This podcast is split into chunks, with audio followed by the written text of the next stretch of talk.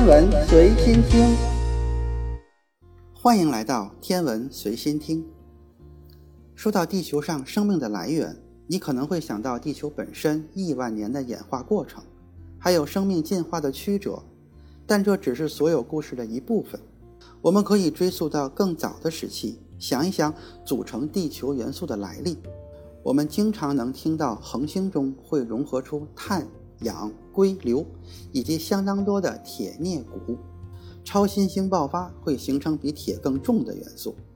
那么问题来了，生命中重要的磷、钠、氯、镁、钙、钾、铜、锌这些元素是怎么形成的呢？正是这些元素的存在，才让我们得以生存。没有这些不同的元素以及它们所形成的所有不同的分子组合，就不会有生命的故事。然而，当我们看到元素周期表的时候，其中大约有九十多种元素是在地球上自然存在的，这让我们不禁会想，它们是从哪里来的呢？当然，我们可以给出一个简单的答案：这一切都是来自上几代的恒星。虽然事实如此，但这个答案很难令人满意，因为所有的恒星有很多不同的种类，它们生存和死亡的过程要么缓慢，要么迅速。这取决于它们是哪种类型的恒星。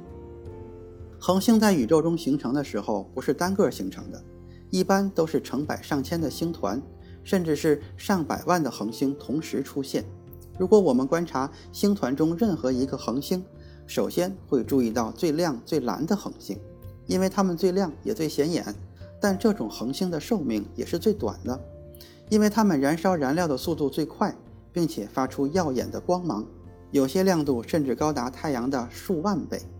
这些最亮、质量最大的恒星内部与所有的恒星一样，它们首先将氢燃烧成氦。这两种元素是宇宙中最丰富的两种元素。当它们的核心耗尽氢的时候，大质量的充满氦的核心区域就开始收缩，因为没有核聚变产生的压力来支撑恒星抵抗万有引力。在收缩的同时，温度也在升高。在质量足够大的恒星中，氦也会开始融合成碳。虽然我们的太阳无法将碳元素融合成为更重的元素，但质量是太阳四到八倍的恒星，它们会形成氧，然后是硅和硫，最后是铁、镍和钴。然而，这个过程发生的很快，恒星会在核心产生大量的氧和硅、大量的硫以及相当多的铁、镍、钴。但不能融合出更多更重的元素。只有当恒星变成超新星的时候，才可以形成元素周期表中一些超重元素以及少量的其他元素。内核坍缩导致超新星爆发时会产生出大量的自由中子，这些中子携带着极高的能量，与周围的所有元素发生碰撞。中子被捕获后，形成了元素周期表上其他比铁更重的元素。这是一种快速的链式反应，被称为快中子捕获过程。但是，这个过程还不足以解释我们在地球上看到的大多数元素。地球上的元素似乎与我们预期的是由最大质量恒星形成的想法不一致。比如说，这些铝是怎么来的呢？为什么周期表上氢元素和重元素的分布是大致均匀的呢？事实上，尽管我们星球上所有的元素都曾经在一颗超新星内部产生，但大多数元素的来历不只是一颗恒星。像我们的太阳这样的恒星，它并不会变成超新星。当它的生命走到尽头时，它会把外层吹成行星状星云，然后把形成的元素送回到星际介质中。正是像我们太阳这样的恒星，产生了我们最熟悉的元素。看一下太阳光谱，也就是太阳中所有不同元素的吸收线，你可能会惊讶地发现，我们在太阳中发现了四十三号元素德，一种没有稳定同位素的元素，地球上从未发现过天然存在的元素，但它在太阳中存在，这是怎么回事呢？其实还有一种更缓慢、更稳定的慢中子捕获过程，形成了类太阳恒星中的元素。只要恒星中有碳和氖这样的元素存在，就会产生中子。当氦原子核与碳十三碰撞时，它会融合成氧，但也会释放出一个自由中子。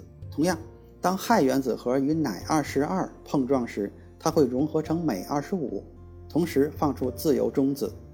这些中子和所有的自由中子一样，在不带电荷的情况下，它们很容易，它们很容易撞向恒星内部的其他原子核，在那里它们可以被吸收，帮帮助从较轻的元素中生成较重的元素。但它们也有时间限制，自由中子平均只存在十五分钟左右，然后会衰变成质子和更轻的粒子。所以需要足够快地碰撞到其他氢元素，从而产生更重的元素。这就是为什么在恒星内部时最有效地形成它们。这不仅是获得德的方式，也是形成地球上生命过程中最常见的元素的方式。这些元素就包括磷、钠、氯、镁、钙、钾、铜、锌。链式反应很简单，氢元素不断地增加中子，使其上升到越来越高的同位素。直到其中一个元素不稳定，衰变到周期表上的下一个元素，然后再加入更多的中子，重复这个过程。好，来总结一下，我们也可以通过慢中子捕获过程，直接从铁开始，往铁里加中子。但是如果试着向铁加入中子，会产生一点点铋，但是它会衰变成更轻的元素。铁越往上，元素越不稳定，贝塔衰变的速率越快。慢中子捕获过程的缓慢添加中子已经爬不上去了。如果没有超新星的快中子捕获过程，元素序列就没有上升的可能。然而，正是这个缓慢的、持久的、也许带有些浪漫的过程，使我们赖以生存的元素得以存在。在恒星的核心深处，在数百万度的高温下，氦核正在与罕见但稳定的同位素碰撞。这些同位素是前几代恒星中形成的。碰撞后产生自由的中子，并慢慢的从最初的乏味无趣的氧、硅、硫、铁、钴、镍等元素中形成大量的元素。所以，当你下次想到使生命成为可能的元素时，以及我们的起源要归功于恒星时，不要只想到壮观的超新星爆发。故事比这要丰富得多。宇宙需要一种缓慢燃烧的火焰才能产生我们。最后。我们的存在要归功于慢中子捕获过程的温柔熔炉，就像乔治·加莫夫说的：“宇宙不到一小时就造出了原子，几百万年就造出了恒星和行星，而造出人类却用了五十亿年。”今天的天文随心听就是这些，咱们下次再见。